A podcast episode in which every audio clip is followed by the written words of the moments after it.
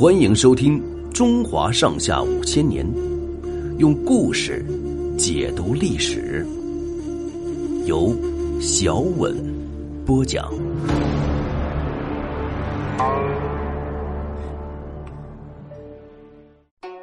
华佗治病。曹操在赤壁大败，回到了许都，心里郁郁不乐。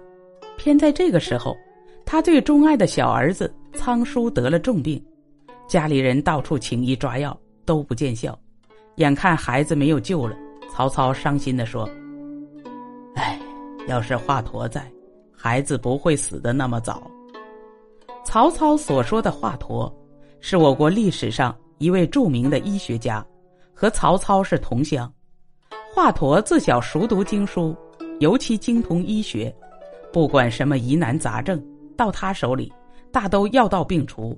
当地官员和朝廷太尉听到华佗名声，征召他做官，华佗都推辞不去。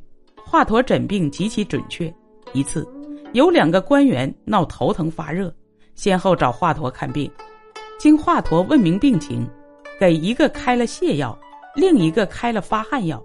有人在旁边看华佗开药方，问他为什么病情相同，用药却不一样。华佗说：“这种病表面看来一样，其实不同。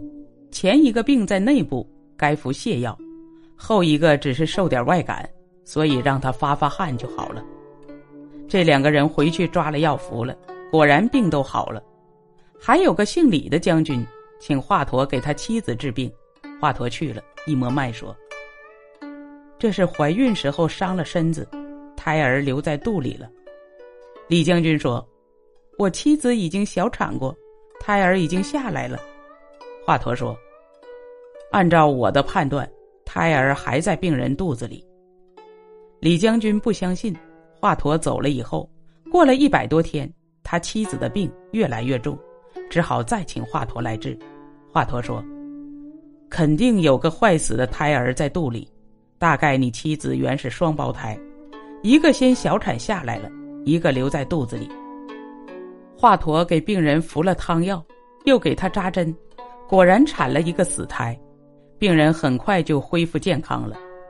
华佗不但能治内科，还善于做开刀手术，他配置一种麻醉剂，叫麻沸散。有个病人患肚痛病，痛得厉害，经过十多天，胡须眉毛全脱落下来。华佗一诊断说：“这是脾脏溃烂了，得赶快开腹治疗。”华佗让病人服了麻沸散，打开腹腔，把坏死的脾脏切除，再缝好创口，敷上药膏。过了四五天，创口愈合，一个月竟康复了。历史书记载的有关华佗治病的传说还有很多。据说，有个太守生病，请了许多医生诊治，都没治好。华佗诊治以后，认为这种病只有让病人发怒才能治好。他故意向病人索取很贵的诊费，却拖拖拉拉不认真给他开方抓药。过了几天，竟不告而别，还留下一封信，骂太守得了病是自作自受。太守果然大怒，立刻派人追捕华佗。太守的儿子知道华佗用意，暗暗叮嘱家人不要去抓华佗。太守听说抓不到华佗，更加怒气冲天，一气之下呕出几口黑血。不想这一呕，病反而好了。曹操一直患头风病，一遇到工作紧张，头风病发作，痛得受不了。他听说华佗的医术高明，就把华佗请来。华佗扎了几针，头痛就止了。曹操不肯放他，把他留下来做了随从医官，好随时给他治病。华佗虽然乐于帮助人，热心给人们治病，但他却不愿一直待在曹操身边，给一个人管药箱。有一次，他借口回家探亲，顺便去取点药。曹操没有怀疑，让华佗走了。华佗回到家里，托人给曹操捎了一封信，说他妻子病得厉害，一时回不了许都。曹操一再催促，华佗还是拖着不去。曹操又命令郡县官吏去催。也碰了软钉子，这一来可惹恼了曹操。曹操派个使者到谯县去调查，并告诉使者，如果调查下来，华佗妻子确实有病，就送他四十壶小豆。古代以十斗为一壶，听任华佗推迟假期。要是华佗谎言搪塞，就把华佗抓来。调查结果，华佗被抓走了。曹操把华佗抓到许都，他认为华佗故意违背他的命令，是大逆不道的行为，下令把华佗处死。谋士荀彧认为这个处刑太重了，劝曹操说：“华佗医术高明，他一死。”牵涉到许多人的生命，希望丞相从宽发落。曹操本来也是个爱惜人才的人，自从他打败了袁绍后，有点骄傲起来。再说他正在气头上，哪肯听荀彧的劝阻，气呼呼的说：“哼，我不怕天下，就没有像他那样的医生。”说完，就派人把华佗杀了。华佗被捕离开家乡的时候。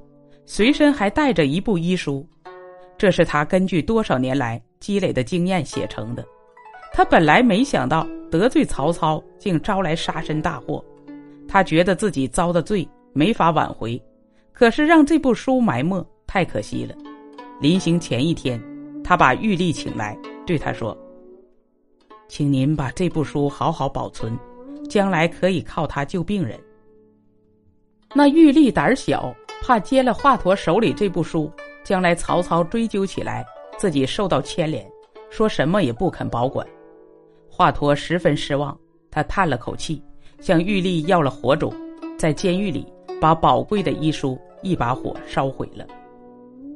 打从华佗死后，曹操发头风病，就再没找到合适的医生给他治疗。但是曹操并不肯承认自己做错了事儿说。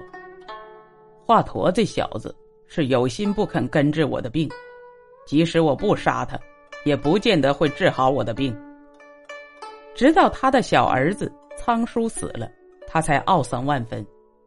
华佗死后，他的几个学生继承了他的事业，继续为百姓治病。可惜记下华佗的经验的那部医书竟失传了。本集播讲完毕，欢迎订阅收听。下集精彩继续。